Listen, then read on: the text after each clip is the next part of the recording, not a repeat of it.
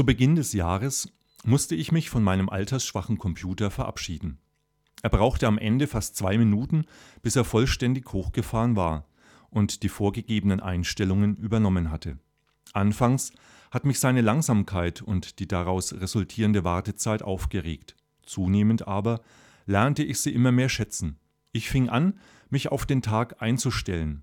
Was nehme ich bei mir wahr an Gedanken und Stimmungen? Was beschäftigt mich im Augenblick? Was bewegt mich? Welche Menschen kommen mir heute in den Besprechungen und Begegnungen entgegen? Welche Inhalte und Themen stehen an?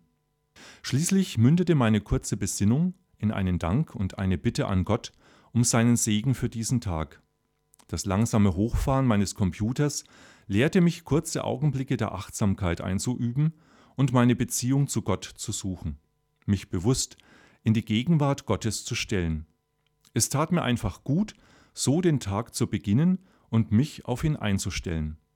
Mittlerweile habe ich einen neuen Computer, der nur noch 15 Sekunden zum Hochfahren benötigt.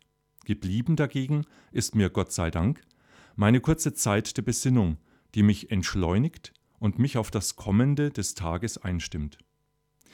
Ich finde, das langsame Hochfahren des Computers ist ähnlich dem Advent. Es ist ebenso eine Zeit des entschleunigten Hochfahrens. Jeder Tag lädt mich ein, innezuhalten, sich selbst, die Mitwelt und die Beziehung zu Gott wahrzunehmen und sich so auf das kommende Weihnachtsfest einzustellen. Letztlich, um dem unergründlichen Geheimnis der Menschwerdung Gottes nahe zu kommen und ihm im eigenen Leben Raum zu geben. Ein eigenes, gelingendes Hochfahren im Advent wünscht Georg Böllner-John.